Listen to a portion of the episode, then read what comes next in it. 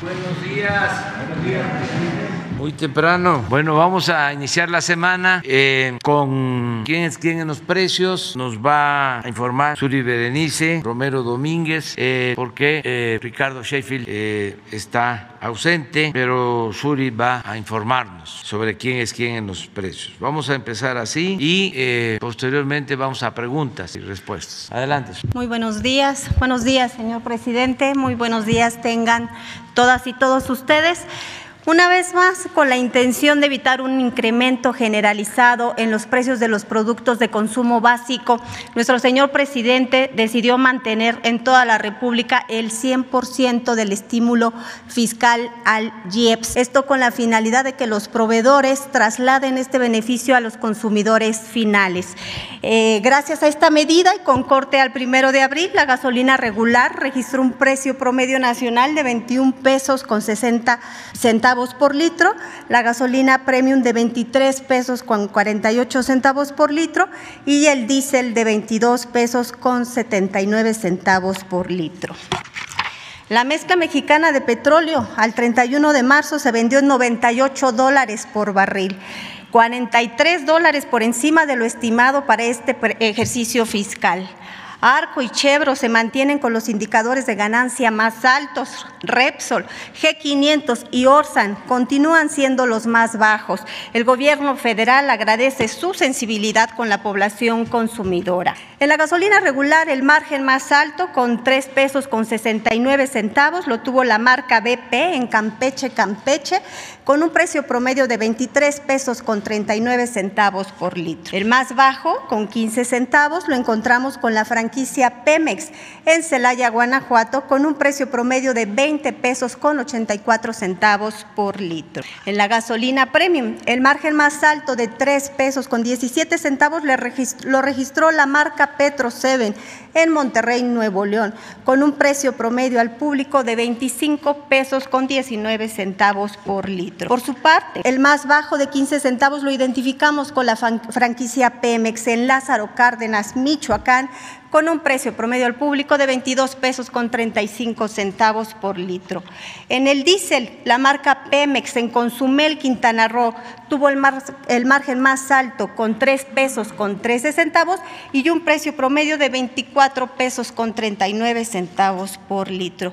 El más bajo, con 15 centavos, fue de la marca Fulgas en Monterrey, Nuevo León, con un precio promedio de 21 pesos con 97 centavos por litro. En las acciones de verificación se atendieron 320 denuncias, se practicaron 269 visitas, de las, cuatro, de las cuales en cuatro estaciones se presentaron irregularidades por no dar litro de a litro. En cinco gasolineras se nos negó el acceso a la verificación, por lo que regresaremos con la Guardia Nacional, la CRE y ASEA mediante la aplicación litro por litro en la gasolina regular. Las más baratas las vendieron las marcas Soriana en Veracruz, Veracruz, con un precio de 19 pesos con 99 centavos y Servifácil en Coatzacoalcos, Veracruz en 19 pesos con 99 centavos también por litro. Las más caras las tuvieron las franquicias Pemex, otra vez Mascota Jalisco con 23 pesos con 90 centavos y Talpa de Allende en Jalisco con un precio de 23 pesos con 78 centavos por litro. En la Premium, las más baratas las encontramos en las franquicias Pemex en Altamira, Tamaulipas con un precio de 21 pesos con 69 centavos por litro y en Veracruz, Veracruz con un precio de 21 pesos con 78 centavos por litro. Las más caras nuevamente las tiene Shell en la Ciudad de México, en la eh, demarcación territorial Cuauhtémoc y en Querétaro, Querétaro, ambas con un precio promedio de, 26 pesos con 99 centavos por litro. En el diésel, las más baratas de nueva cuenta las encontramos en la marca Servifácil con un precio de 21 pesos con 89 centavos y la franquicia Pemex en 21 pesos con 90 centavos por litro, las dos en Chinameca, Veracruz. Las más caras en la marca Petrocina en Culiacán, Sinaloa, con un precio de 26 pesos con 99 centavos por litro y la franquicia Pemex en Villa de Guerrero, Oaxaca, en 25 pesos con un centavo por litro. En el quién es quién en los precios en el gas LP al 30 de marzo, el precio promedio de las 145 regiones del país del gas LP en cilindro fue de 25 pesos 36 centavos por kilo. De no haberse aplicado la regulación de los precios máximos para proteger a los usuarios finales, por el contexto internacional, ahorita el consumidor estaría pagando 32 pesos con 5 centavos. Para el caso del gas estacionario, el precio promedio nacional fue de 13 pesos con 67 centavos. Y lo mismo, de no haber implementado esta medida de precios máximos, el consumidor final estaría pagando 17 pesos con 11 centavos. En el gas estacionario, el precio más bajo lo registró GG Gas con 12 pesos con 80 centavos por litro. En Tenango del Aire, del Aire México, 51 centavos por debajo del precio máximo establecido en su región. En el gas LP en cilindro, el precio más bajo, con 23 pesos con 83 centavos por kilo, lo registró Gas LP de Mérida. En Yucatán, en comparación con el precio de referencia de su región, que es de 26 pesos con 28 centavos. En las acciones de verificación a las estaciones de servicio del gas LP se realizaron 818 visitas, de las cuales en 817 no se detectaron irregularidades y solo una no se dejó verificar, por lo que regresaremos con la Guardia Nacional, la CRE y ASEA. Respecto a la canasta básica de los 21 productos de alto consumo establecido por la Profeco, el precio más alto en la zona centro lo mantiene otra vez Mega Soriana en Tlalnepantla, Estado de México, en 1.036 pesos con 50 centavos.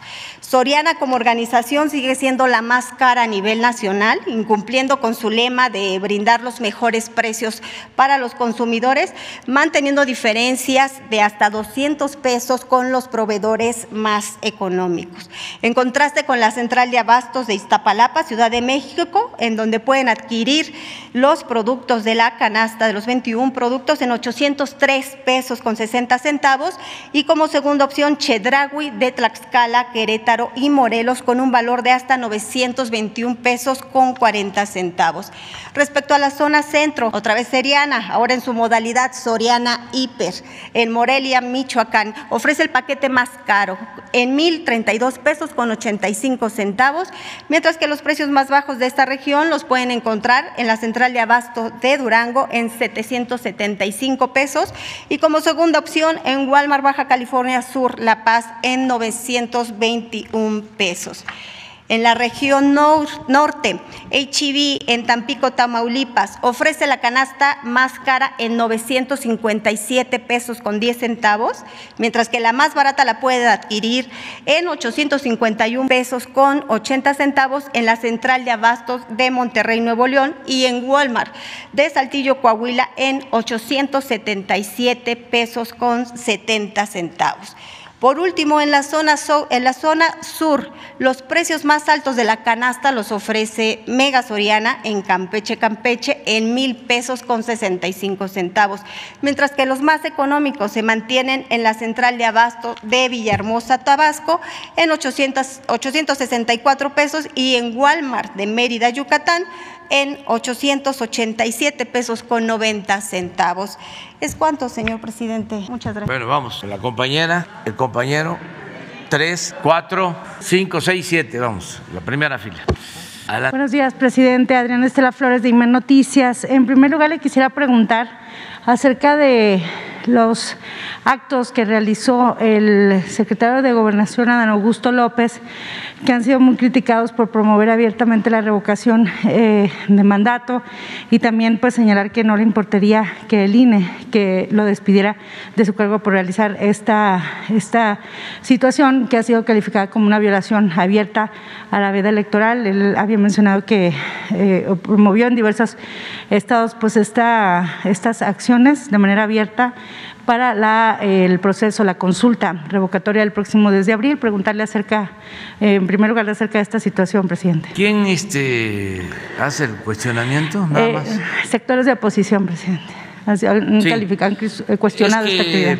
eh, ojalá y se corrija aun cuando todavía, aunque aun, aun cuando falta poco, para que este, se ponga este, el ejemplo de imparcialidad, porque el INE, el juez, no ha actuado con rectitud. Yo les eh, diría que hay elementos, hay pruebas de que solo se impide que se manifiesten, que participen los que están a favor de la transformación. No se cuestiona a los que eh, están abiertamente eh, llamando a que no participe la gente el domingo próximo. Por ejemplo, hacen manifestaciones y dirigentes de partidos para que la gente no participe. Hay campañas y el INE no dice nada. Incluso aquí se comentó abiertamente el gobernador de Coahuila, del PRI, llamando a que nadie participara. Eso es no solo violatorio de la norma sobre la revocación del mandato, no solo violatorio de la veda, sino es violatorio de la Constitución, del espíritu y de la letra de la Constitución, y además antidemocrático. Entonces, ojalá y pues se actúe con rectitud. Y en el caso del secretario de Gobernación, Adán Augusto López Hernández, pues él está visitando los estados para cumplir con su responsabilidad, no para promover la consulta, no va a mítines, él para que se tranquilicen, se serenen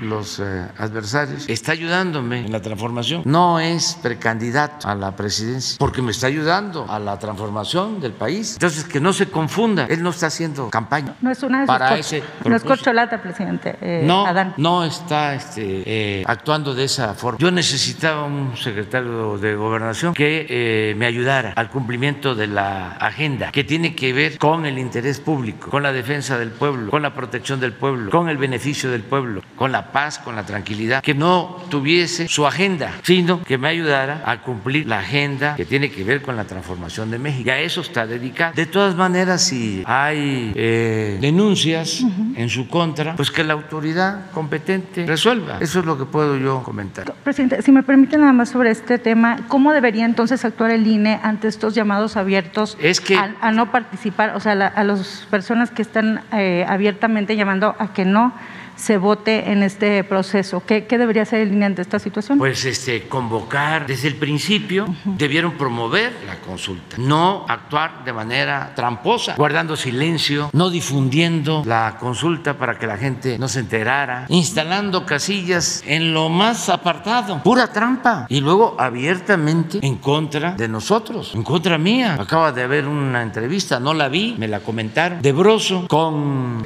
Ciro Gu- Y en contra mía, imagínense, un consejero del INE y el presidente lo mismo. Así pues no se actúa con imparcialidad. Ellos hasta en el caso, como dicen los abogados, aceptando sin conceder de que yo los cuestionara, ellos deberían de estar actuando con rectitud, con profesionalismo, no debatiendo. Entonces, ojalá y en estos días que faltan se arregle. Yo soy partidario de que todos hablen, de que se garantice la libertad de expresión. Como ayer que salieron a manifestarse quienes eh, no están a favor de la revocación o no, quienes no están es que está este a favor de que se lleve a cabo la revocación, porque lo que no quieren es que yo me vaya, fíjense.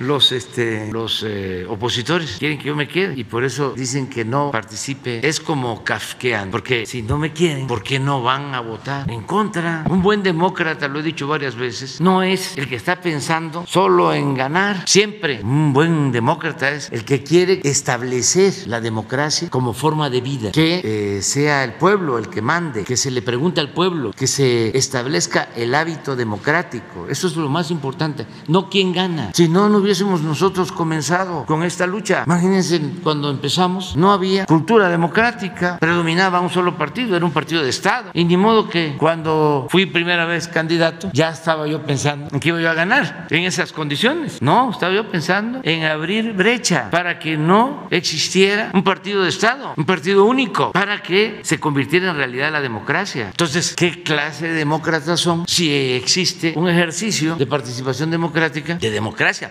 participativa, y no se acude? Está mejor el señor Lozano, que se sí está convocando a que voten en contra mía, que los otros están este, pues, eh, demasiado calculadores, eh, selectivos me conviene la democracia, pero en estas condiciones. Si no voy a ganar, no hay democracia. Pero ayer eh, salieron a decir que no se participar y eh, fue muy interesante porque eh, son sectores conservadores que no están de acuerdo con el programa de transformación, que ese es el fondo. Y no necesariamente son fifís, son como aspirantes a fifís, pero son bastantes. No los que salieron ayer, sino los que tienen ese pensamiento aspiracionista. Y también muy groseros, porque es un conservadurismo hipócrita. Según ellos, son gentes de bien. Se llegan a autonombrar bien nacidos y se creen de la moronga azul, pero son groseros y muy clasistas y racistas, discriminatorios, de los que tratan de manera eh, despectiva a las trabajadoras domésticas. Es un prototipo muy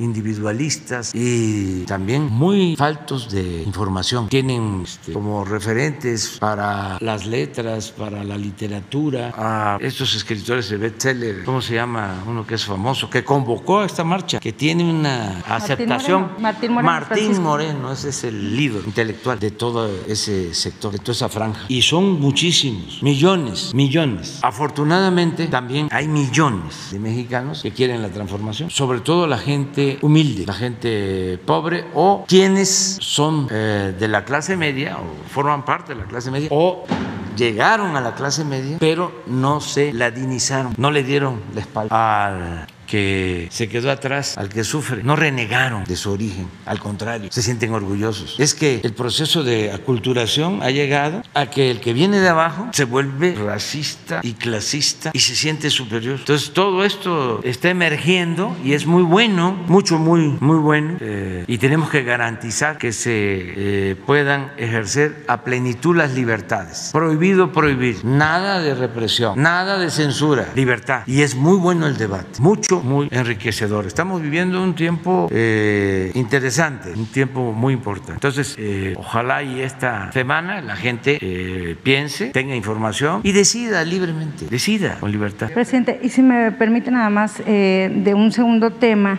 en IMER publicamos un reportaje hace días cuando con motivo de la inauguración del aeropuerto Felipe Ángeles en torno a una comunidad San Miguel Jaltocán donde todavía hay compromisos pendientes por parte de las autoridades. Esta comunidad se dio 180 hectáreas para la construcción del aeropuerto, pero eh, los pobladores, los mismos habitantes señalan que hay obras que se quedaron a medias, la construcción, hubo acuerdos incumplidos también, a pesar de que ya fue inaugurado el aeropuerto. Y le quiero preguntar, presidente, pues cómo se va a responder a estas comunidades, a estas demandas que todavía no fueron cumplidas a pesar de que se inauguró esta mega obra y también pues eh, qué va a pasar con otras obras, eh, otros detalles complementarios que se quedaron pendientes al momento de la inauguración del aeropuerto. Ya es muy poco ¿eh? en Jaltocan y en los municipios. Y les agradecemos mucho a la gente de los municipios que están alrededor del aeropuerto Felipe Ángeles, porque fueron muy solidarios. A diferencia de los fifís conservadores que quisieran que no se construyera nada, que no hiciéramos nada, que nos fuera mal, la gente de los pueblos nos ha ayudado mucho. Y eh, hicimos el compromiso de apoyar. Son como cinco municipios de alrededor, eh, alrededor del, del aeropuerto y hay un programa integral de desarrollo. Y ya son muy pocas cosas las que faltan. De todas maneras, le voy a pedir a Román Meyer que venga aquí y que informe lo que hicimos, porque también sirve para que se sepa que no fuimos ahí a hacer el aeropuerto y no nos importó el entorno, sino que se hizo con el apoyo de la gente, a la que le agradecemos mucho y si hay cuestiones pendientes se van a cumplir, porque los compromisos se cumplen. Eh, esta misma semana viene, Román, si les parece, el jueves, a darnos un informe, porque eh, estamos haciendo estas obras en contra del conservadurismo corrupto. Es como lo del tren tren Maya. Acabo de estar allá. Les voy a mostrar unas fotos para que se den cuenta. Bueno, primero les voy a repetir porque fue oportuno y a pesar de estar hecho de manera espontánea, sin actores, sin artistas, la gente da a conocer lo que piensa del tren Maya. Pero estoy hablando de una comunidad en donde están los cenotes, que supuestamente el tren Maya eh, va a destruir. Esto fue la campaña que iniciaron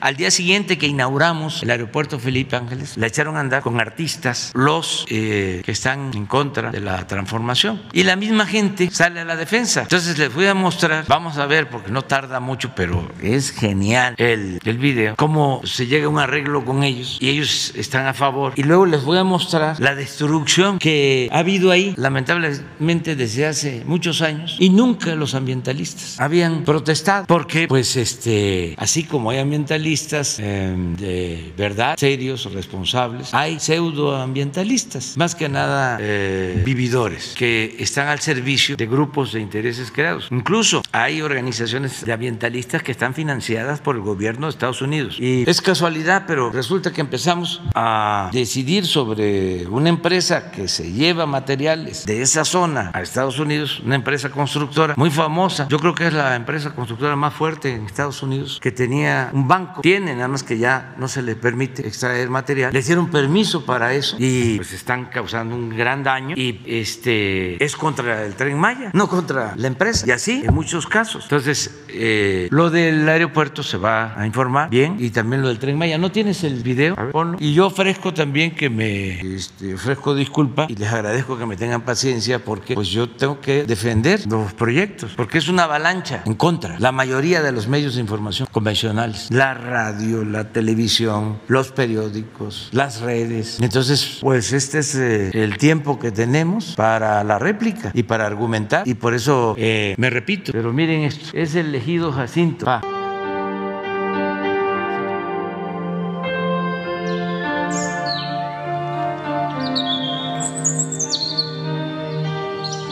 Los cenotes, pues le damos mucho aprecio, valor, porque son dados por la naturaleza, no son fabricados. Entonces lo cuidamos. Aquí nacimos, aquí andamos y somos parte de la naturaleza. La obra del tren Maya se van a hacer alejados de los cenotes. Van a estar en las áreas elevadas. No, no va a pasar acá. Aquí de, de los cenotes donde está el, el famoso este, cenote Dos Ojos, Parque Dos Ojos, va a pasar como a unos 3 kilómetros más hacia atrás, donde sin duda no, pues no nos va a afectar. Lejos de donde nosotros estamos, donde va a pasar el tren, no va a pasar encima de los cenotes para que nos dañe. Tenemos elegido que son cenotes muy importantes. El primero es cenote Jaguar, segundo cenote Nictejal, tercero que es Dos Ojos, cuarto es eh, perdón, el cenote Pit y otros dos que se llaman Los Monos y Misterio. Entonces el trazo quedó atrás de esos cenotes. Porque mientras avanzamos más hacia atrás, el, el grosor de la tierra se va haciendo más grande El área más rocosa, el área más alta de nuestro ejido y que no está cerca de, lo- de los cenotes. Hemos notado que las dependencias hacen los estudios del suelo, hacen los estudios de la flora y fauna del lugar, están haciendo los estudios de la selva, del medio ambiente y no hay tal ecocidio como se dice. Hay muchos que sacaron esa versión también porque no les convenía. Tanto inversionistas como gente que realmente eh, estaba cuidando sus intereses.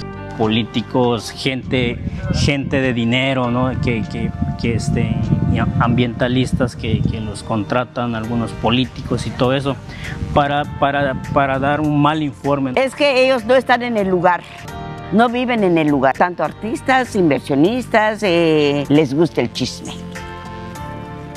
Pues los artistas, ellos, este, es diferente el mundo de ellos. Ellos critican sin, sin saber que nosotros, los pobres, los campesinos, vamos a obtener beneficios de los proyectos de gobierno.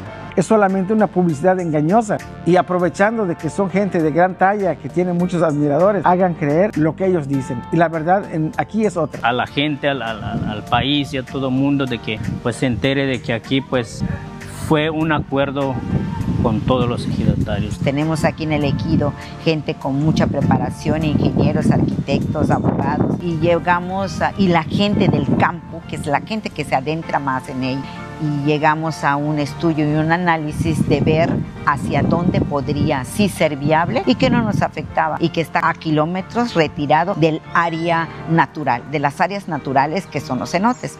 Hemos caminado nosotros con los compañeros nueve kilómetros desde Ciudad Chemuyil hasta donde se pretende que va a llegar la estación del, del tren. Físicamente entramos a, con los topógrafos para abrir el trazo, para checar el trazo. Fueron como unos dos meses de, de, diálogo, mesas de trabajo, no hubo nada de imposición. Aquí la gente se tomó el acuerdo y tomó esa decisión. Los ejidatarios fueron los que decidieron para, para ese proyecto. No nos negamos a que eh, eh, eh, haya un tren porque se está beneficiando el, el pueblo. A mí me da mucho gusto y satisfacción de saber que es una empresa netamente de los mexicanos, de nosotros, que los recursos que genere, que lo que vaya a conllevar el desarrollo es de la nación, es de nosotros. Que seamos los, los primeros que vamos a ver que va a ser el tren por acá y viajemos en él. Vamos, súbete al tren. Súbete al tren. Súbete al tren. Súbete al tren. Naquen te haga el cacaco. Súbete al tren. ¿Por qué no pones el, el, este, el de la foto del trazo del tren y lo que tiene ahí la empresa estadounidense, la constructora Vulcan? Nada más para que eh, se den cuenta. Es el muy cerca de aquí del Ejido, hacia, hacia, más hacia Cancún, porque estos compañeros, compañeras están más hacia Tulum, pero como a 20 kilómetros, menos como 20 kilómetros está lo otro. Mire, es, pero hay unas fotos, no sé si te las envió Daniel, de esto, de ayer, y un video. Es que fuimos el fin de semana, fuimos a la instalación de los campamentos de los ingenieros militares, 17 en todo el tramo de Escárcega hasta Cancún. Los ingenieros militares que construyeron el, el aeropuerto ya están allá porque les va a corresponder, tienen la tarea de construir 550 kilómetros de vías férreas y el aeropuerto internacional de Tulum y tienen que terminar eh, estas obras en diciembre del año próximo. Entonces eh, fuimos y voy a estar visitando cada mes eh, toda la ruta del tren Maya para que no se nos demore porque falta poco tiempo, claro, dependiendo de lo del domingo, que va a pasar el domingo y dependiendo de otras razones, ¿no? otras cosas que tienen que ver con la naturaleza y con la ciencia y con el creador, pero eh, si termino mi mandato me faltan dos años y medio. Y ya nada más estoy pensando en eso, para no dejar nada inconcluso, nada pendiente, que yo pueda decir misión cumplida y que me pueda yo jubilar con mi conciencia tranquila, habiendo ayudado en la transformación del país y entregando la estafeta a los que van a llegar, espero, para seguir consolidando la transformación, porque el país no tenía futuro sin la transformación. No podíamos sacar a México de la decadencia en que lo metieron con la política neoliberal o neoporfirista, con la política de saqueo, sin una transformación. No estaríamos como estamos. En el mejor de los casos estaríamos endeudados, con inflación, con más pobreza, con ingobernabilidad, porque la gente ya no aguantaba. Entonces, sí es importante transformar y esto es en beneficio de todos, nada más que cuesta trabajo el que lo internalicen los conservadores. Además, no es fácil llevar a cabo una transformación después de 36 años de predominio de un régimen corrupto, de injusticias, de privilegios, que llegó hasta lo más profundo, que dañó todos los campos de la vida pública, la academia, la intelectualidad o el grupo de intelectuales, la educación pública, sobre todo en el nivel superior todo lo individualizó o buscó individualizarlo. Y este, quisieron elevar a rango supremo el dinero y lo material. Nada más que es tan fuerte la herencia cultural de México, lo que heredamos de las grandes civilizaciones, de las grandes culturas, es tan fuerte que eso nos volvió a salvar. Este es un pueblo único, un pueblo solidario, un pueblo fraterno, además con una historia política gloriosa, porque no hay que ir a buscar ejemplos al extranjero, como algunos que piensan que las mejores doctrinas son las que se elaboraron en otros continentes, en otros países. Nosotros tenemos las enseñanzas de Hidalgo, de Morelos, de Juárez, de Villa, de Zapata, de Madero, de Lázaro Cárdenas. No más que se había desviado el quehacer político, no siguió ese rumbo. Bueno, al grado que ahora que estamos este, promoviendo una reforma energética para que la Comisión Federal de Electricidad se fortalezca, los opositores que antes pertenecían al Partido de la Revolución, ahora apoyando a las empresas nacionales y sobre todo extranjeras, niegan a Lázaro Cárdenas que fue el creador de la Comisión Nacional de Electricidad, y niegan a Adolfo López Mateos, que nacionalizó la industria eléctrica. Afortunadamente, pues surge este movimiento de transformación y es, a ver, vamos de nuevo por la senda que nos trazaron nuestros antepasados, lo mejor de nuestra historia, porque eso es lo que inspira nuestro quehacer político, eso es lo que tiene que ver con esta cuarta transformación. ¿No tienes ya? Sí, mire, este es el tram del tren Maya, que es la parte de atrás de los terrenos que dan al mar. A ver, pon la otra foto. Es que hay otra en donde está el trazo y está eh, Calica. La tiene Daniel, pero le pedí que te la mandara. A ver, pues pon el video, pero la foto está muy clara también. Eso fue ayer. Eso que ven ahí es un banco de una empresa estadounidense. ¿Quién dio el permiso? La señora Julia Carabias, que ahora este, alienta todo el movimiento en contra del tren Maya. ¿Cómo se clausuró esta obra? Porque se llevaban el material para las carreteras de Estados Unidos. Se generó una molestia tremenda. Y entonces pienso que quisieron equiparar. Oye, ¿cómo vas a decir que nosotros destruimos el territorio? El medio ambiente si ustedes hacen lo mismo? Es como la máxima de los conservadores cuando no tienen argumentos, es recurrir a todos son iguales, todos son iguales, todo es lo mismo. ¿Saben cuántas hectáreas tienen? 2.400 hectáreas. Les decía yo que el tramo que viene atrás, ahora lo vamos a ver, que se va a utilizar, que estamos replantando todos los árboles. Incluso, mire, aquí está la diferencia. Y nosotros estamos replantando 200 mil hectáreas. Y este eh, camino, esta brecha para el tren, son 100 hectáreas.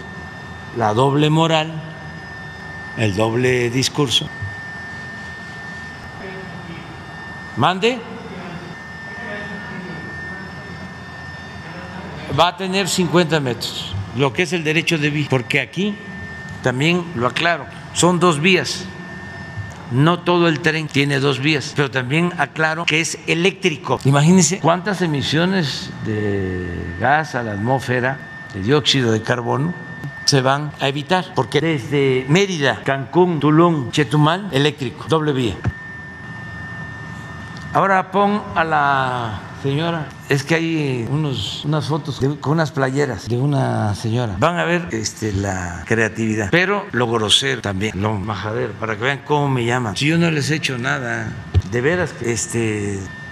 No sé por qué actúan de esa forma. Esto llega a un muelle y de ahí se llevan el material. Entonces está parado.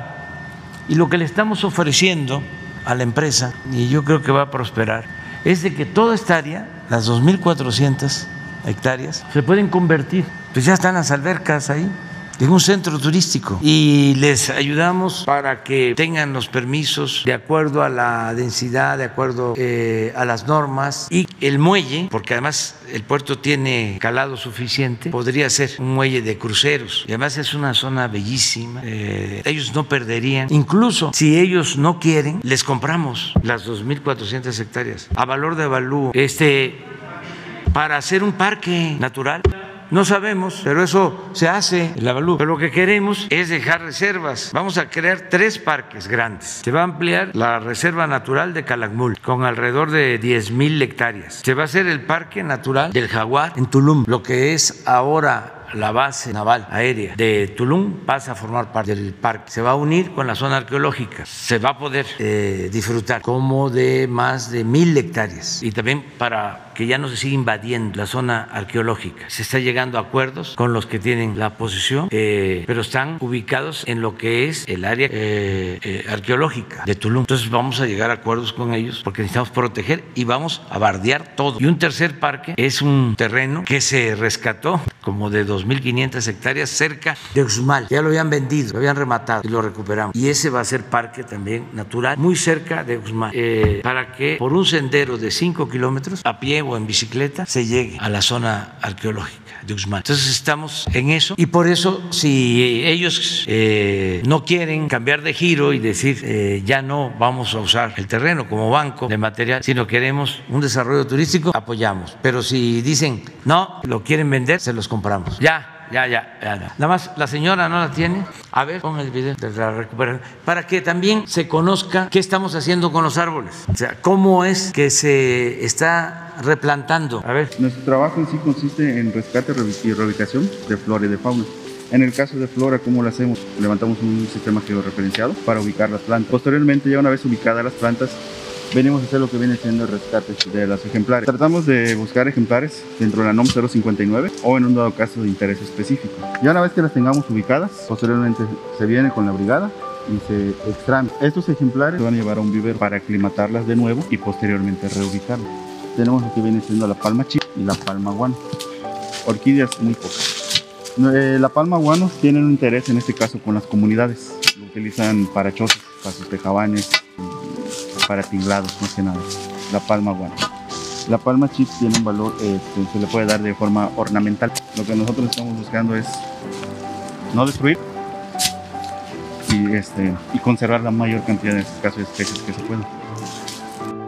En el tema del cuidado del medio ambiente, para las personas que no conocen realmente la realidad de lo que ocurre en el, en la, en el trazo de líneas y todo esto, pues para eso existen los viveros especializados como el nuestro.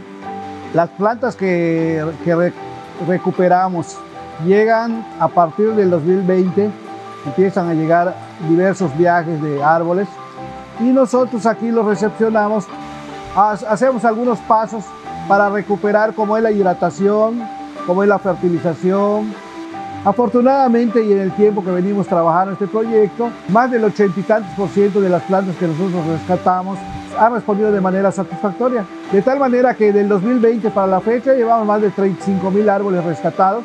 Los árboles que se van rescatando, más los que se generan aquí en el vivero, nos van a permitir hacer una reforestación de calidad. Es nuestra oportunidad de enriquecer el monte, porque lo que estamos quitando son especies sin valor y lo que le vamos a poner son especies incluyendo el valor comercial, el valor ornamental, el valor de color, porque además de que vamos a avanzar en el tema del transporte, vamos a mejorar nuestro monte. Pero yo te insisto en la señora, este, está en las redes, es, tiene una camiseta, tiene su sombrero y sus lentes y dice que ella está en contra del caca. Es que es interesante para que se vea el nivel porque eh, se confunde o suele confundirse la cultura con la educación. La cultura es lo que viene de lejos, lo que se transmite de generación en generación. Son las lenguas, las tradiciones, las costumbres, la organización social. De nuestras culturas dimana nuestros comportamientos, nuestra solidaridad. De nuestras culturas viene la ayuda mutua. La educación es técnica, no tiene la misma profundidad. Entonces, los que están con algún nivel de educación piensan que son los que tienen cultura. Acuérdense que los que nos colonizaron o mejor dicho, nos invadieron, hablaban de que venían a civilizarnos. Pero es esto, es de la marcha de ayer. Entonces es pues un sector nada este, minoritario. De todas formas, pues tenemos que ser nosotros respetuosos y eh, entender los procesos, no solo eh, condenar, sino entender el porqué de las cosas. El conservadurismo viene de lejos. Acuérdense, siempre lo repetimos, para que sirviera de escarmiento, no solo asesinan a Hidalgo, que se atrevió a decirles a los oligarcas que su único Dios era el dinero y se atrevió a proclamar la abolición de la esclavitud. Y no solo lo asesinan, le cortan la cabeza y le exhiben 10 años en la plaza principal de Guanajuato. Ese es el conservadurismo. Entonces, si nosotros estamos buscando la igualdad, buscamos buscando que haya justicia, que ya no sigan saqueando, que no haya discriminación, pues eso despierta pues una reacción. De ahí viene lo de reaccionarios. Cuando hay una reforma, cuando hay una transformación, pues hay una reacción, que es lo que está ocurriendo. Y hay sectores así, incluso muy violentos, que odian. Me ha tocado eh, que están saliendo de la iglesia, en donde en una parte de la misa se habla de darnos la paz y saliendo de ahí ya están este, eh, insultando. Lo he padecido a lo largo de los años en mi lucha como opositor. Bertolt Brecht, a ver si encuentras la frase, decía que un pequeño burgués enojado, palabras más, palabras menos, era como un fascista en potencia. Pero eso no sucede en México, afortunadamente. Todo va en paz y así va a seguir. A ver si lo consigue. ¿Qué tal, presidente? Buenos días. Ayer iniciaron las, las campañas políticas. Primero quisiera conocer un comentario de usted sobre este tema, en donde prácticamente todos los partidos políticos pues, salieron a las calles. Preguntarle si en esta lógica ve que Morena pudiera ganar más eh, gubernaturas y también sobre este tema en materia electoral, preguntarle qué información le dieron sobre el tema de seguridad en las campañas en este primer día. Bueno, no voy a opinar sobre este, los partidos. Eh, lo que tenemos que garantizar es que la elección sea limpia, sea libre, que se respete la voluntad de los ciudadanos y que ganen los que tengan más apoyo de la gente, porque eso es la democracia. Y sí, cuidar nada más que se lleve todo en orden, lo que siempre hacemos. Siempre vamos a estar pendientes para que no haya violencia y se garantice el derecho ciudadano al voto. Es lo único. ¿Y en materia de seguridad le reportaron algo el día de hoy? Tema de las campañas. Hubieron elecciones extraordinarias en Chiapas. Se llevaron a cabo, creo que en cuatro municipios. En tres se suspendieron porque no habían condiciones. Y qué bien, porque si en una elección va a haber violencia es mejor evitar. Ese es el dato general que tenemos. Creo que en siete municipios iba a haber y se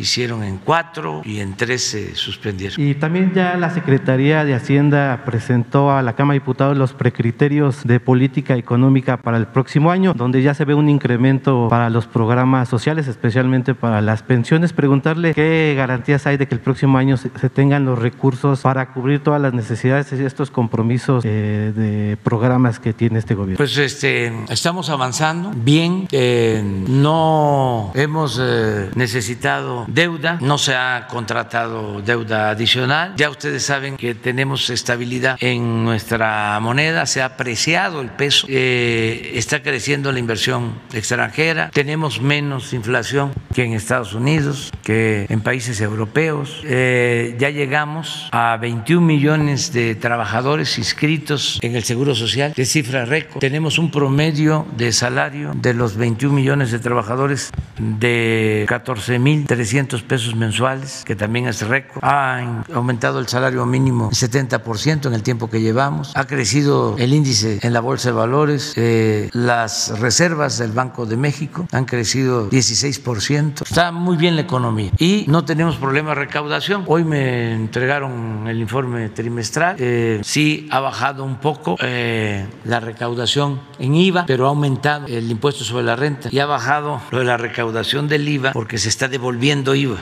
Sobre todo a las empresas eh, automotrices que eh, tienen tasa cero y se les devuelve IVA, no están exentos. Si estuviesen exentos no se les devolviera el IVA, pero fueron acuerdos que se tomaron antes y eso significa estarles eh, subsidiando fiscalmente con la disminución y la devolución del IVA. Pero la recaudación es buena, hemos podido mantener los precios de los energéticos porque se está vendiendo a buen precio el 그리고 crudo estamos este, manteniendo los precios. Hubo el fin de semana eh, un decreto de los que se hacen todos los viernes y se generalizó y no se tomó en cuenta que en la frontera hay una eh, disminución en el precio de los combustibles. Además de la que se aplica a nivel nacional, en la frontera la gasolina cuesta menos que en el resto del país y en Hacienda se generalizó. Entonces tuvimos que intervenir. Ayer mismo se corrigió y ya se resolvió el problema porque ya estaban también este, nuestros adversarios diciendo de que gasolinazo, que les gustaría poder tener todas esas podridas para difundirlas. Entonces ya se arregló y tenemos abasto suficiente y aunque mm, se está destinando este subsidio para que no aumente el precio de las gasolinas, se ayuda a la gente mucho y en el caso de la frontera se ayuda a los mexicanos que tienen la doble nacionalidad y también a estadounidenses que son nuestros vecinos y que están llegando a cargar a la frontera a México porque es mucho más barata la gasolina en México que en Estados Unidos. Es un acto de solidaridad también a ellos. Ellos nos ayudan, nos han ayudado en otras ocasiones. Eh, la ayuda mayor pues son las remesas, más de 50 mil millones de dólares. Pero también otras decisiones que ha tomado el gobierno de Estados Unidos. Les puedo mencionar dos. Una, cuando la crisis del petróleo, que dejó de tener precio el petróleo crudo, cero. Y andaban los barcos, los buquetanques, por los mares, como almas en pena, porque estaba lleno de petróleo el mercado. Por eso se desplomó el precio. Entonces se tomó la decisión entre los países productores de petróleo de reducir la producción y todos ofrecieron reducir la, la producción, los de la OPEP y no OPEP.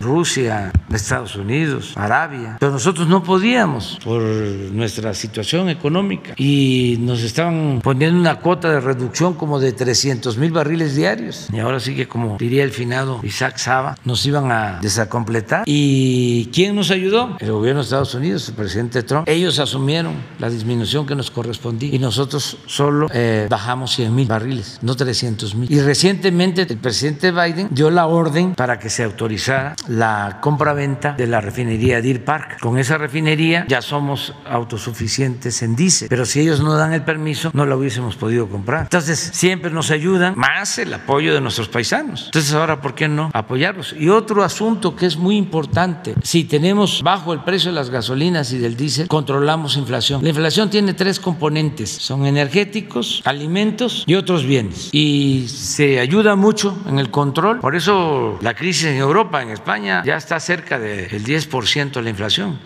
porque ellos dependen de gas, y de gasolinas. Lo mismo en el caso de Estados Unidos. Está arriba el precio de las gasolinas y les está pegando en la inflación. Por eso van a tomar decisiones, van a tomar medidas, van a tener que eh, extraer más petróleo o sacar de sus reservas más petróleo y también no deben descartar eh, la entrega de subsidios porque les afecta la inflación. Entonces nosotros nos protegemos con eso y también estamos haciendo un plan de producción de alimentos para que haya más oferta y podamos también con los alimentos controlar inflación. Eso se los vamos a dar a conocer en unos días más. Ya estamos trabajando en eso, en lo que tiene que ver con la canasta básica, para garantizar que no haya carestía y que controlemos la inflación. Las dos cosas, si es necesario, primero, producción. Pero si vemos que los márgenes, lo que pasa con las gasolinas, ustedes se dan cuenta. A ver, ¿por qué no pone este, el precio de la gasolina, la magna, de, de la más alta? Creo que es Shell. Y fíjense, Shell que se portó también vendiéndonos la refinería. En esto se pasan de rosca, diría el clásico. Pero para poner un ejemplo, el caso del gas iba arriba, no, otra, iba arriba y se definió el poner precios máximos. Y eso nos ayudó a controlar las dos cosas también, porque se ofreció el gas bienestar, sobre todo en la Ciudad de México, porque aquí es donde estaba más el aumento presente. Y aquí está también más el aumento en gasolinas. ¿Quién sabe por qué? Razón. Pero miren, en el caso de las más caras. Pero a ver si nos explicas los márgenes de, de Sí, señor presidente. Eh, bueno, Shell en la Ciudad de, México y en Querétaro ha estado con los índices más altos de margen de, ganancia por arriba de los 3 pesos con 65 centavos. Eh, es una, eh, a pesar de que se ha implementado el estímulo fiscal del 100% del IEPS, en donde se ha solicitado a los proveedores que se traslade este beneficio al consumidor final, en el caso de esta marca, pues bueno, no ha hecho caso a los requerimientos de la Procuraduría, ha llegado a estar el precio de, eh, las gasolineras en esta marca de hasta 30 pesos, por lo que la Procuraduría tuvo que iniciar acciones de, de verificación llegando a la clausura de la misma. Es, esto, de que eh, lo que tiene que ir a los consumidores se lo quedan. Entonces son las dos medidas. Lo mejor para enfrentar la inflación es producir, que haya oferta, pero también ayuda el control de precios, estos abusos que no se cometan precio, no, todavía, qué buena periodista eres, no cabe duda. Vamos a esperarnos. Lo que tenemos que hacer es eh, atender el problema de la mejor forma posible. Lo bueno es que nosotros estamos para servir al pueblo. Nuestro amo es el pueblo. No son grupos de intereses creados, no son empresas, no son corporaciones, no son bancos, no somos peleles, no somos títeres. Representamos a todo el pueblo. Entonces, el propósito básico es gobernar en beneficio del pueblo. Entonces, analizamos y decidimos de acuerdo a lo que más conviene al pueblo. Ahora estamos analizando, no lo hemos descartado, lo del horario del verano para los que se levantaron ayer este, y hoy de noche, este, porque estamos haciendo un análisis si hay ahorros de energía y estamos también viendo si hay daños a la salud. Y nada de que la bolsa de Nueva York, sí, hay que tomar en cuenta, como dicen los tecnócratas, esas variables, pero hay que tomar en cuenta otras, la salud, todo, y decidir qué nos conviene más. Entonces, en el caso de la inflación, eso es lo que estamos analizando, qué es lo que vamos a eh, llevar a cabo y prepararnos, que no nos agarre sin un plan. Por ejemplo, no se reconoce, pero fuimos de los primeros en el mundo en decidir que no iba a aumentar el precio de los combustibles, aún con el aumento de las gasolinas en el mundo. Y se hizo el balance de cuánto íbamos a obtener de excedentes por los precios altos del crudo y cuánto nos iba a costar el subsidio. Y salimos igual, pero tiene ventajas el que no aumente el precio de las gasolinas. Ya lo planteé, apoya la economía popular y nos ayuda a enfrentar la inflación. Pero fuimos de los primeros. Ahora ya se están aplicando medidas. Además, se tienen que aplicar medidas porque ya hay manifestaciones en Europa en contra de los gobiernos por el alza de los energéticos. Nosotros ahí, pues, este, actuamos con tiempo y ahora vamos con lo de los alimentos porque nos importa también mucho. A ver. Sí, gracias, presidente. Buenos días. Buenos días a la gente que lo ve y lo escucha. Presidente, en 1972 se crea el Infonavit con el objetivo de otorgar créditos inmobiliarios con tasas de interés del 3% y 4% anual sobre saldos insolutos con pagos mensuales que equivalían al 2% del sueldo base y con ello permitía a los trabajadores adquirir viviendas pues, a mejores precios, a mejores oportunidades de hacerse de una casa. Pero en el sexenio de Vicente Fox con Víctor Manuel Borras como director del Instituto del Infonavit se autoriza obtener créditos inmobiliarios con bancos y sofoles. En el año 2002 se firman 28 mil convenios de reestructuración de créditos debido a la incapacidad de los trabajadores de pagar créditos caros. A partir de esas fechas, las tasas de interés van a la alza, fluctuando entre 5.7% al 10.45% anual, con descuentos mensuales promedio del 20% de los salarios de los ingresos de cada trabajador. Magnífico negocio para los banqueros que terminaron apropiándose de todas las ofoles. Presidente, ¿por qué le digo esto? Porque aquí también los migrantes salen a reducir. ¿Por qué? Porque se fueron del país para poder pagar esa deuda que, dejaron aquí, que por supuesto están trabajando allá para eh, poderla pagar. Y es un caso de un migrante, que ahorita le voy a mencionar el nombre, pero aquí me gustaría eh, proponerle, preguntarle si eh, el director del Infonavit pudiera venir, porque pareciera que el tema de los créditos de los trabajadores, no solamente de migrantes que se fueron, sino los que viven aquí en México, no se les ha cancelado esas deudas después de 15, 20 años, incluso algunos ya se murieron y no alcanzaron a tener sus escrituras. Pareciera que se está aplicando nuevamente un, eh, eh, un mejoral para el cáncer, porque finalmente los ganadores de estas partidas eh, económicas son los bancos. Y yo no sé qué tanto usted podría participar en esa reducción de deudas de estas personas que adquirieron los, sus casas y además son casas que también están alejadas de las ciudades o de sus centros de trabajo. Hay algunas que incluso ya fueron pues, abandonadas totalmente y es una pérdida para el gobierno porque finalmente la inmobiliaria le el gobierno le paga a la inmobiliaria inmediatamente que le entrega el, el, inmueble. El caso es del señor Alonso eh, Gómez, quien obtuvo un crédito para obtener un departamento de 500 mil pesos.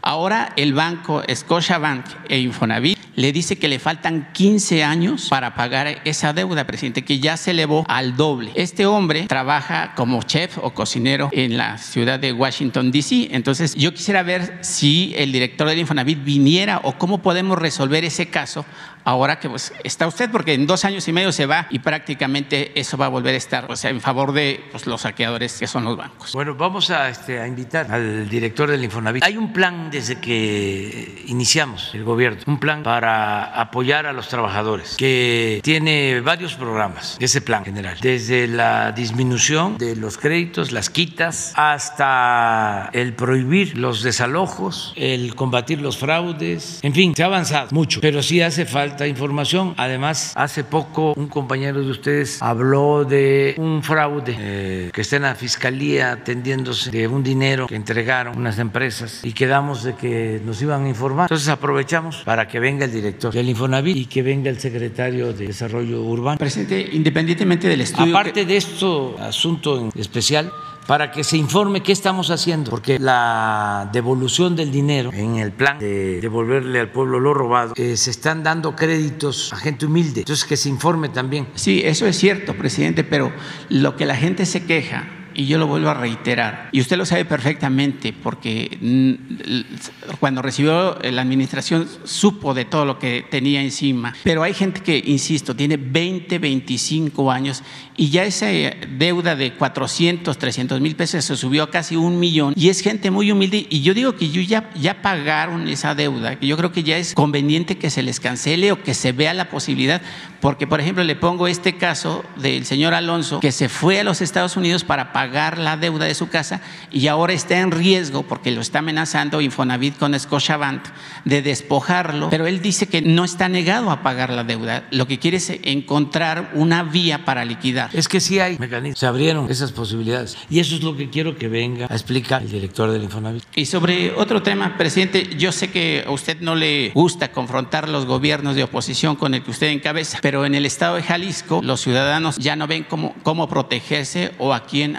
acudir. Le explico por qué. En Zapopan, Jalisco, Pablo Lemus Navarro, del Movimiento Ciudadano del Partido Político, fue eh, alcalde de ese municipio, de Zapopan. Y después, con artimañas, también pasó a ser, perdón, alcalde de Guadalajara, la capital del estado. Pablo Lemos Navarro, según los regidores de Morena, acaba de cometer lo que se asoma como uno de los fraudes más grandes en la historia de los gobiernos tapatíos, pues resulta que mediante el sistema de arrendamiento adquirió 290 unidades patrullas con 700 por 790 millones de pesos. El sobreprecio es de 400 millones de pesos. Incluso hubo una oferta de 300 millones más económica de la propuesta y la desechó porque los foquitos, según él, de las sirenas, de las patrullas, no le gustaron. Pero no solo eso, presidente. En este saqueo que sufrieron los jaliscienses también participó el presidente de la Sala Superior del Tribunal de Justicia Administrativa del Estado de Jalisco, José Ramón Jiménez Gutiérrez, quien falsificó documentos para apoyar al alcalde Lemus Navarro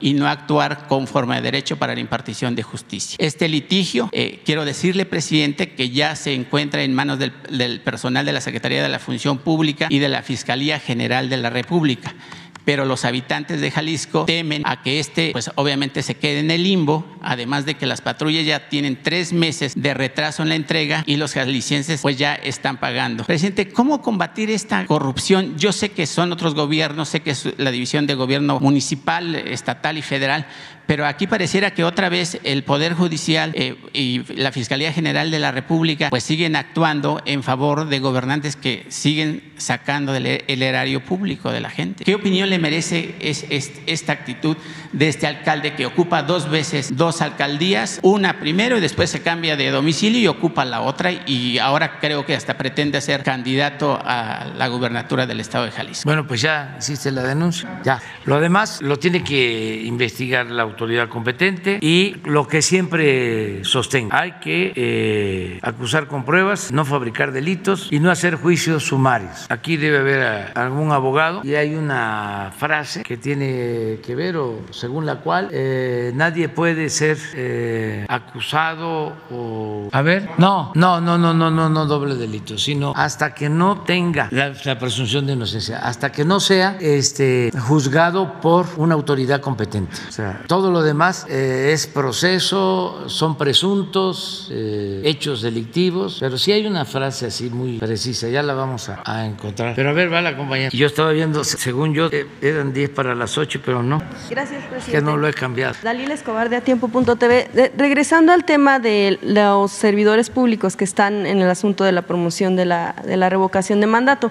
Eh, por un lado, preguntarle lo de este fin de semana de- del secretario de Gobernación, Adán Augusto López, se también a lo del subsecretario de Seguridad Pública, que igual estuvo en Coahuila la semana pasada para el tema de la revocación. Eh, preguntar, bueno, primero, ¿qué sucedió con, con el subsecretario? Si fueron vacaciones las que pidió, si eh, fue licencia, como en el caso de algunos legisladores que solicitaron para la promoción.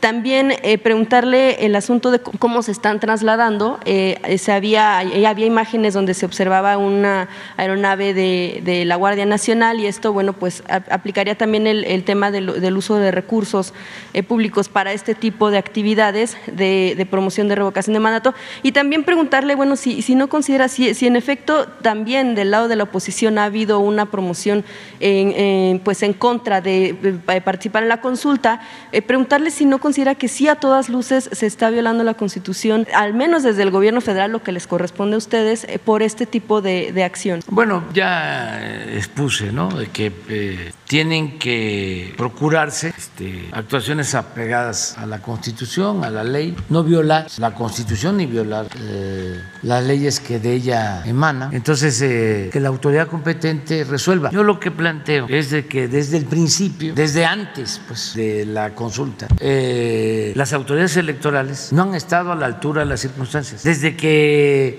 le cancelaron las candidaturas a dos candidatos a- gobierno de Guerrero y de, Michoacán, que primero sacaron una resolución en un sentido y luego la modificaron. Evidentemente, claramente, actuaron por consigna. Y eh, luego, ya cuando se aprueba lo de la revocación del mandato, empiezan a poner obstáculos de todo tipo, que no tenían dinero, que este, eh, no iban a instalar casillas. Cuando se preguntó si se juzgaba a los presidentes, eh, con el mismo dinero instalaron más casillas. Pero luego la colocación de las casillas y eh, la declaración constante, ¿no? Este, en contra de nosotros, contra mí. La misma cantaleta, ¿no? El populismo. Igual que Krause y todos nuestros adversarios, el mismo discurso. Igual que los articulistas, los comentaristas de radio. Lo mismo. Entonces, sí, esa actitud pues no ha ayudado. Quiero decir algo también, que así se han comportado siempre. No es novedad, porque ahora hasta dicen, ¿cómo vas a cuestionar al INE si nosotros eh, te calificamos la elección para que llegaras a la presidencia? No, no es así. No, no. Yo estoy aquí por el pueblo, a pesar de ellos. Estoy aquí por el pueblo. No estoy por aquí por el INE o por el tribunal. No, no, no, no. no. Por el INE y por el tribunal. No estuve antes. Justo usted- Entonces es lo mismo de lo de la consulta. Es lamentable que actúen de esa manera, pero no lo van a poder evitar. No van a poder este, detener a todo un pueblo que quiere una transformación, que quiere que haya democracia. No lo van a impedir. Hay una canción de Amaury Pérez. A ver, búscala y ya con esto terminamos. ¿no? No, Ya, pero ya vámonos, presidente, ya. preguntarle Ah, toda persona acusada de delito tiene derecho a que se presuma su inocencia mientras no se pruebe su culpabilidad conforme a la ley y en juicio público en el que se le hayan asegurado todas las garantías necesarias para su defensa. Toda persona es inocente, eso es lo que buscaba, hasta que no se le demuestre lo contrario. Presidente, en estos días usted mismo decía que ustedes no violan la Constitución. ¿Qué es lo que está sucediendo ahora? ¿Considera que hicieron mal estos funcionarios? Y también preguntarle si el- con todas las situaciones que están sucediendo en materia de seguridad, no es prioridad que el subsecretario, ahora que no está la secretaria por contagio, esté atendiendo mejor temas de seguridad Es que, que- la promoción. Eh, Ellos están atendiendo temas de seguridad y la información que yo tengo es que fueron a eso, Bueno, hay videos donde se observa que a ellos temas de seguridad. que hablan de que la gente eh, pues le diga a usted que no está solo y que el Ah, bueno, 10 de abril eso- y que el 10 de abril Eso pues, es inevitable, o sea, no, así como me insultan, también hay quienes me dicen, no está solo, no está. Mejía Verdeja pidió vacaciones, presidente. ¿Quién? Me- eh, Ricardo Mejía Verdeja pidió Yo creo que vacaciones. sí. Hay algunos que, este, para defender el proyecto, decidieron pedir sus vacaciones. Pero, ajá. Muy pocos. Pues yo creo que como cinco. El único caso, y no sé si sean vacaciones, fue el de, Es que no- de Ricardo Mejía, que eh, él es de Coahuila, y como ahí el gobernador llamó a decir que nadie votara, dijo yo me voy, o sea, este, porque a mí me importa el proyecto. Y el tema de seguridad, ahora que no está la Ah, secretaria. hay otra gente que lo está supliendo. No, eso. ¿Cuán- ¿Sabe cuándo regresa, presidente? Eh, ¿Mande? ¿Sabe cuándo regresa? Y si se, util- se No sé, utilizó no sé, no sé cuándo, pero mañana si quieres yo te digo. la aeronave de la Guardia Nacional, si fue utilizada para estos fines. No, no, no, no, no, no, no debe de ser utilizada para esos fines. Es que Yo sí se utilizó. Ayer este, usé el helicóptero de Sí. la defensa. Bueno, el viernes, porque tenemos que supervisar y son muchos kilómetros y nos ayuda mucho el helicóptero. Viernes, sábado y domingo, pero ya de regreso, pues eh, me vine en Aeroméxico. Vuelo comercial. Usted en vuelo comercial, pero los, eh, algunos de los que están promoviendo la revocación están en este tipo de No, aeronaves. no, no, pero no están promoviendo la revocación. No están promoviendo la revocación. Y si eh, fuese como tú lo planteas, lo tiene, ahora sí que regresando a, a la norma, lo tiene que resolver una autoridad. Sí, de de hecho ya hay, ya hay una, ya hay- se empezaron a interponer algunas quejas. Eso, eso, eso está bien. Que no haya este impunidad. Bueno, ¿y esa alarma qué? Oiga, presidente, en el Vamos a tema. poner a la canción. No, Ya. déjeme preguntarle solo del tema del tren Maya. Eh, usted A ha ver, a ver, a ver, espera. de que tienen los permisos, eh, de que se han hecho todos los, los estudios. Pregunta, la duda está en, en que pues no se, no se han tenido o no se han logrado tener las manifestaciones de impacto ambiental. Si pudieran mostrarlas, si pudieran darlas a conocer. Sobre todo la duda está en que muchos mencionan que las mías, las manifestaciones de impacto ambiental, tardan un, un cierto tiempo en realizarse y los cambios de trazo que hubo en el tramo 5 pues fueron un tanto súbitos, pudiera pensarse, eh, porque eh, mencionan que si hubiera habido estas manifestaciones no hubiera habido tanto cambio en el trazo. Entonces preguntarle si van a mostrar estas, las Sí, mías. se informa sobre todo, pero no es una preocupación por el trazo, no es por la afectación al medio ambiente, no es que eh, le tengan amor a los cenotes, a la fauna, no, no, no, no, no, no. es un asunto político o politiquero, mejor dicho, de intereses.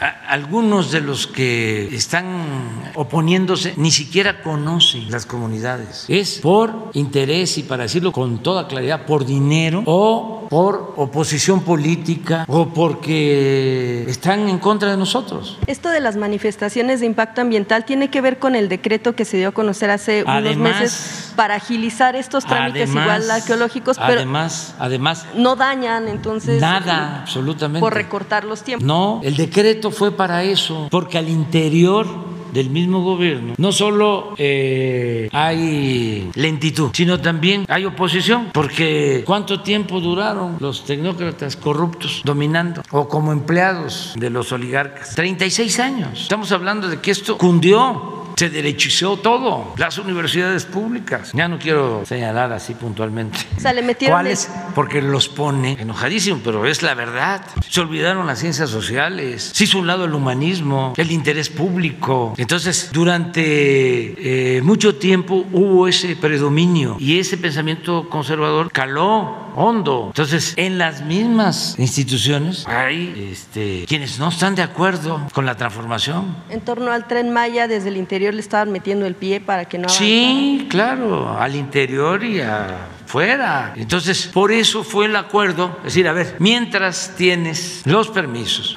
como nosotros no somos destructores del medio ambiente, como nosotros no buscamos el lucro, como nosotros lo que queremos es ayudar al pueblo y queremos que haya justicia y que haya desarrollo, no vamos a cometer la barbaridad de destruir la selva. Nosotros hemos sido defensores de la selva. Yo apenas estaba saliendo de la universidad y ya estaba yo en contra de un movimiento en Palenque, o mejor dicho, encabezando un movimiento en Palenque porque estaban talando caoba en una fábrica de triplay. 1975 y paramos la planta de triplay con caoba. Siempre hemos luchado a favor del medio ambiente y en la protección de la naturaleza. 1975 la planta triplay de Palenque porque estaban talando caoba. Saben que la caoba es madera fina, es la reina de las maderas. Los edificios más antiguos de Europa, los escritorios, las mesas, las puertas, las ventanas, están hechas de caoba que se llevaron durante el porfiriato de la selva la Lacandona a Europa y siguieron explotando y la última explotación así masiva que hubo de tala de árboles de caoba fue en 1975, 76, gobierno de Echeverría. Yo estaba todavía estudiando.